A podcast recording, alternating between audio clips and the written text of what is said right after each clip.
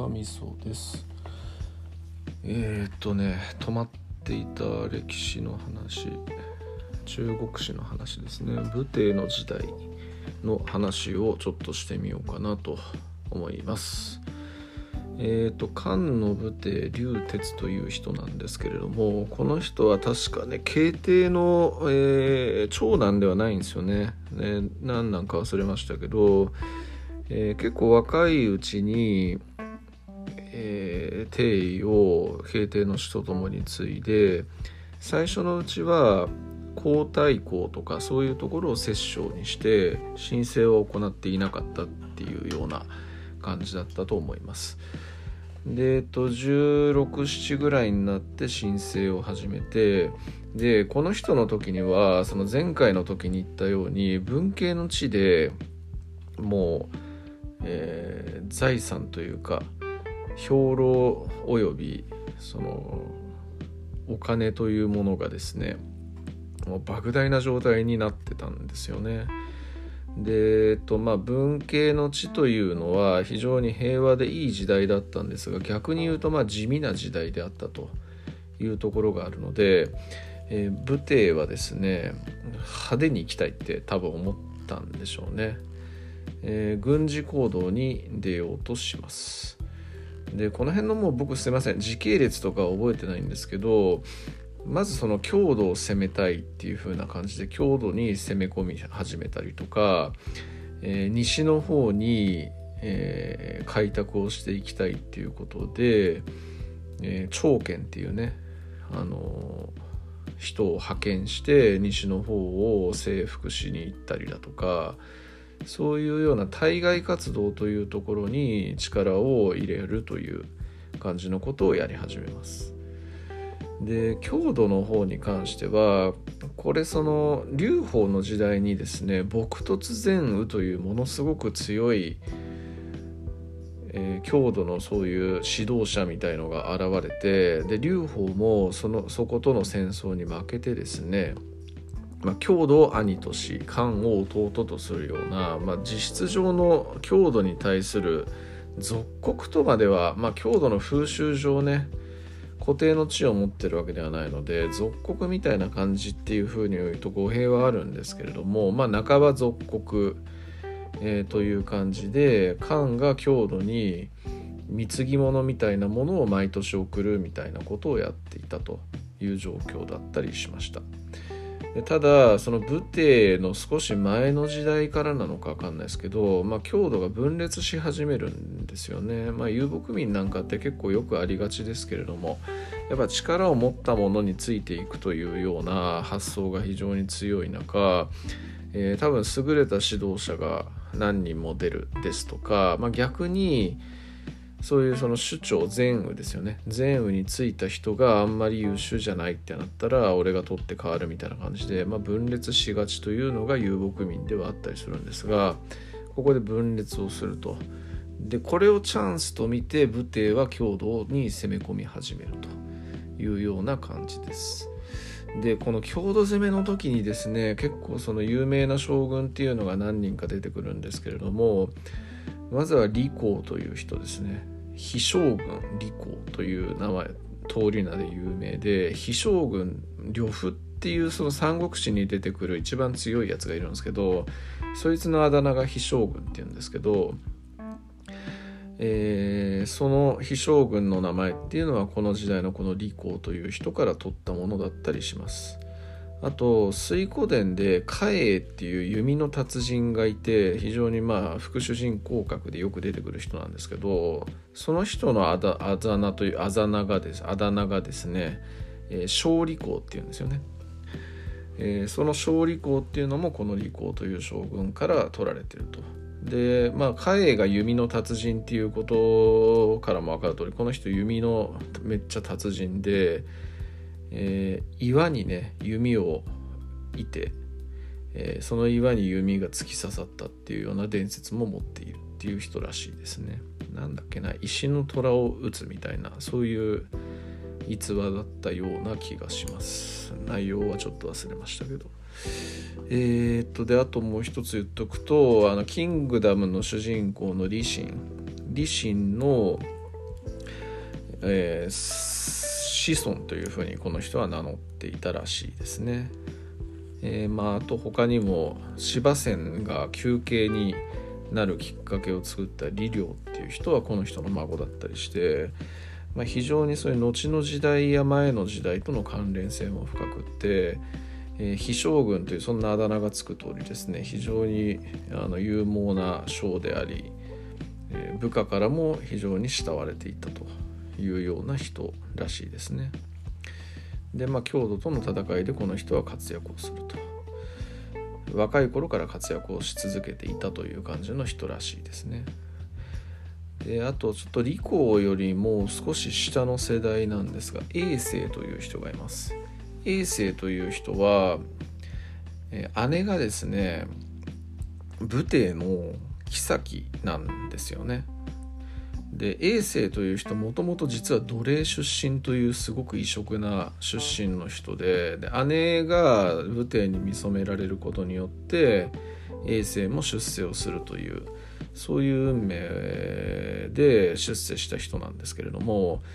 えー、奴隷出身かつそういう縁故での出世というようなところからは裏腹にこの人めちゃくちゃ戦争が強くって、えー、郷土のことを散々に打ち破って、えー、10万の支給を得たみたいなそういうような、えー、記述があるような、えー、将軍だったりします。ただちょっと奴隷出身ということもあったりしてですね非常にちょっと卑屈な人だったらしくてあんまりいろんな人気そのその時代における人気というものは高くなかったというふうに言われてますね。で後にその武帝の娘を娘？姉？まあ武帝の近親者をですね、えー、奥さんに迎えるんですけれどもその奥さんにも全然頭が上がらなかったみたいなそんな話もあったりしますね。で永世という人が大将軍として活躍すると。で、えー、もう一人ですね核挙兵という人がいます。核挙兵という人は、えー、永世の甥いなんですけれどもこの人出た頃出始めた頃がまだ二十歳そこそこの時に永世が大将軍核挙兵が表記将軍という大将軍にまあ次ぐ将軍として任じられるんですよね。で同時にまあ例えば衛星が東に行ったら核挙兵は西に行くみたいなそういうようなことをやって競ってたんですけど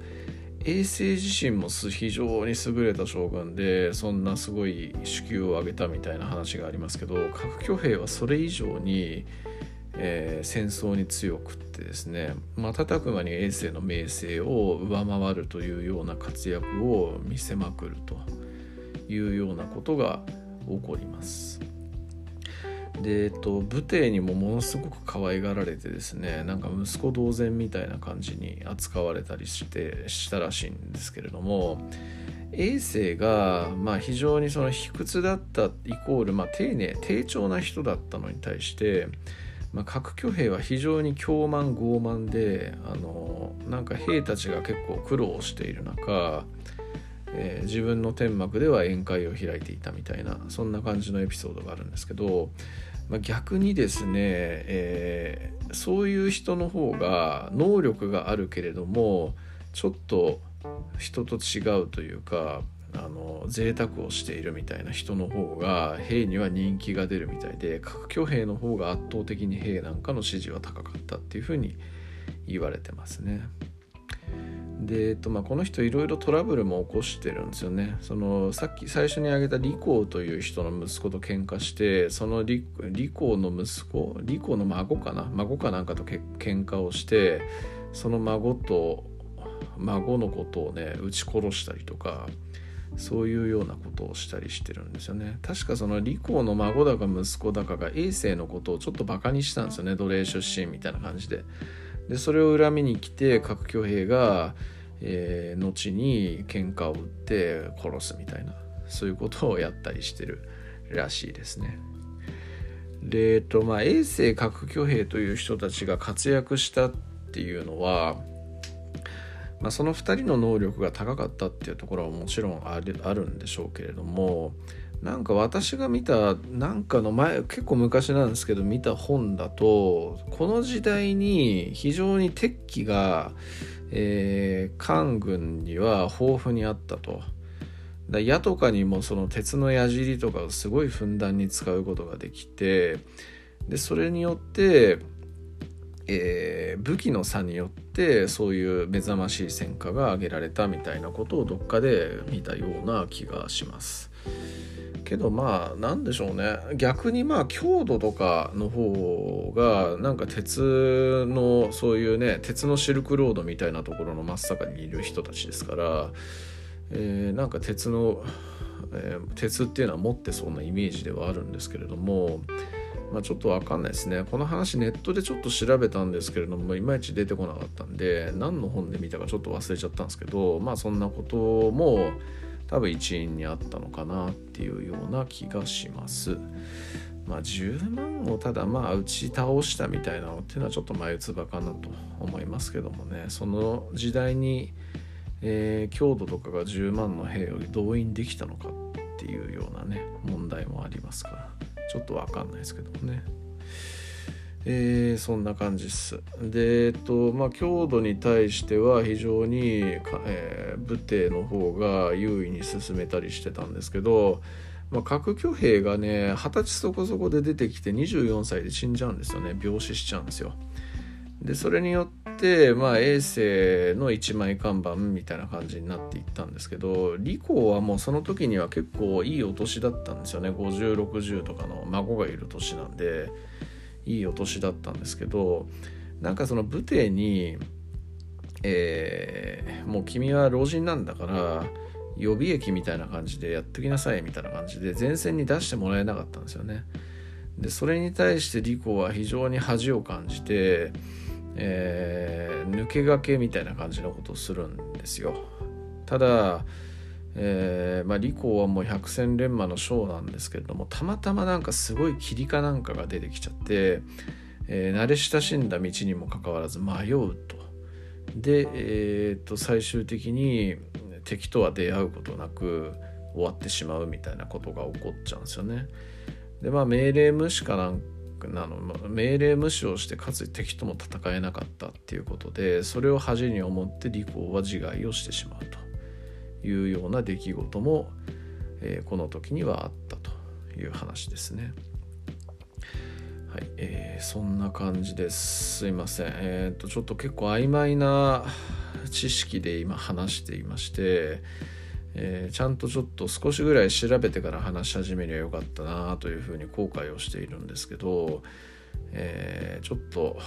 次回はもう少しあの詳しくですね少しは調べてきて喋ろうかなと思います。